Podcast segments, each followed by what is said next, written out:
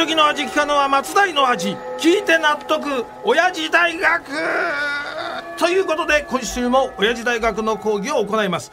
え私が当親父大学のパッション教授吉田照美であります。おい教授、はいはいはい。もう7月だからな。はい、まあ確かにあの今日から4月ですけど、それがどうかしましたか？だなんだかあれですね大怒りのようなご様子なんですけど。当たり前だ。ええ？7月は喜劇役者の伊藤四郎が出演する東京ボードビルショーの50周年記念公演の幕が開くんだよ。ああそうですよね。しかしあれまだまだ先だと思ってたのに早いもんですねこれね。いいか？え？よく聞け。あはい。あと初日まで3週間3週間しかないんだぞ、はい。なのにまだ一度としてまともに告知ができてねえだろうあがあおじいちゃんまあそう慌てないでくださいよ。だから逆に言えばあと3週間もあるじゃなですか。ないんで逆に言う必要があるんだよ。そうですか？つべこべ言わずに俺と同い年で頑張ってる伊藤四郎のためにも、はい。俺に告示をさせろ。ああもちろんですよ。だから私もその喜劇役者伊藤四郎さんの大ファンですしね。東京ボードビルショーの公演も心待ちにしてるんですからもう。その言葉に嘘はねえだろうな、はい。まあ嘘なんてねこれっぽっちもありませんから。だったら話は早い、はい。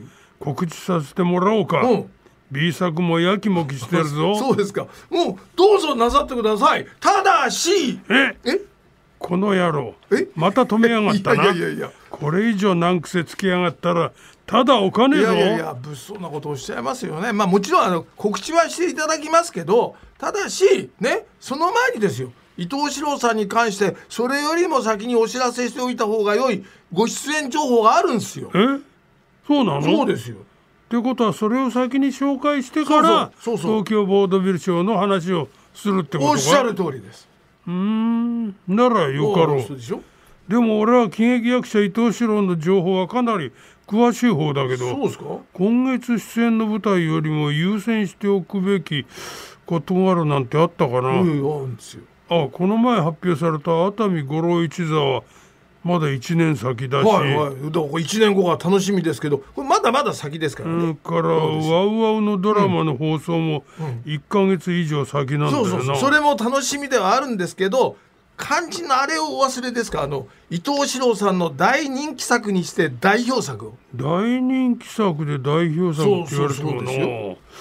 まあ長く続いてるドラマシリーズにおかしな刑事があるけど、そうですねまあ、新作はさらにまだ先だし、再放送は頻繁にやってるけど頻繁すぎて知らないうちに放送されてるんだよな。まあ、確かにあのおかしな刑事は大人気作シリーズでね、伊藤四郎さんの代表作の一つですけど僕が言ってるのはあのドラマじゃなくて映画です。だから、伊藤四郎さんの代表作というべき映画が、アマゾンプライムで配信されて会員ならですよ。追加料金なしで見られるようになってるんですよこれ映画の配信そうかそうですよ。そうなるといよいよ把握できてないな。え？ところで伊藤四郎の映画の代表作っていうとなんだ？そうそれはもう出演作も多いですからね。これ迷うのも無理ありませんけど僕に言わせてもらうならねもうあれしかありません,、今から3年前、ね？2020年に公開されたあの作品ですよ。えけ結構最近だな。割とね、2020年。そうそうそうそう。その年3に伊藤四郎が出た映画ってなんかなんか公開されたっけかはいはいはい。だからその作品が今やアマゾンプライムはじめさまざまな動画配信サービスでご覧いただけるんですから。そうなんだ。そうですよ。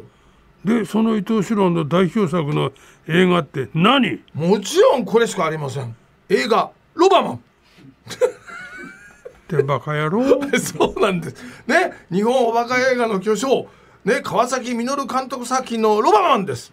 それでバカ野郎と言ったんじゃないよ。あ、そうじゃない。第一あの映画は貴様の支援作じゃないか。それでどこが伊藤四郎の代表作になるんだまあまあそこはその見ようによってはダブル主演ってことでね。全然見えないえよそいいか、はい。この際はっきり言っておくうぞ。なんですか？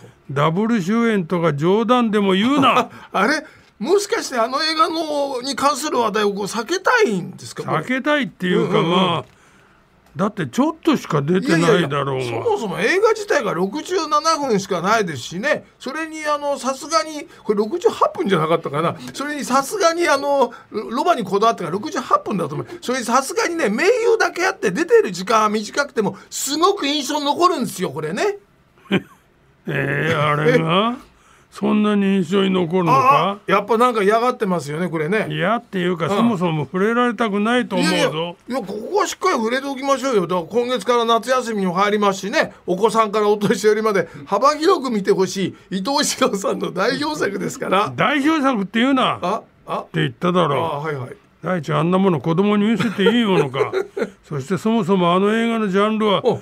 何になるんこれだはねあれですよ。アマゾンプライムの分類によると SF コメディファンタジーになっていました。どこがファンタジーだよ。え？バイオレンスアクションじゃないか。いやいやまあ確かにボコボコに殴るシーンは多々ありましたけどね。ああそういえば思い出しましたあれ。ね推奨視聴年齢は13歳以上なので夏休みに見るのは中学生以上がいいですね。やっぱうんり小学生は見ない方がいい映画なのか。もっともバイオレンスアクションと言いながらアクションには全くキレがないから まるで迫力はないけどな。えー、そうですか？ロバマンがあの悪を懲らしめるシーンなんて激しかったじゃないですか全然は激しくないよ。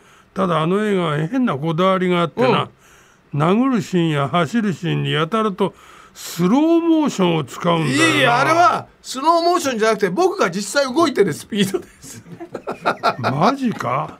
それにしちゃ遅っ。あいやまあそれにしてもですよね。ロバマンの話は本当好きないですね。でもあの楽しい時間はあっという間で本当名残惜しいんですけどもうこの辺であの締めに行っちゃってください。おいえ？じ時間ってじゃあ東京ボードビル賞の記念公演の告知いやはそんな時間ありませんよ。もう講義の時間すらこれないんですから。講義もやらないのか？そうそうですよ。こいつ本当にとんでもいやな。いだって時間がないんだから仕方がないじゃないですか。時計見てくださいよ。ほらほら。この野郎 完全に開き直ってやがる。いやいやしかしですよ。ね来年の熱海五郎一座の公演に喜劇役者の伊藤四郎さんが出演されるっていうビッグニュースが流れた直後にですねロバマンの話に終始するっていうのもほんの少しだけ心苦しいですけどここはあの甲賀無知がね取り柄の私ですからあのカエルの面に小便です。ねさあそれじゃあ締めの方に行っちゃってください。お願いします。ペラペラペラペラ。あいやいやいや。くそ。来週はこうはいかんからな。覚えてやがれ。じゃあ行くぞうんシロ今日もまたまた一つ知恵つけちゃったもんなすごいすっきりしちゃったんだけど。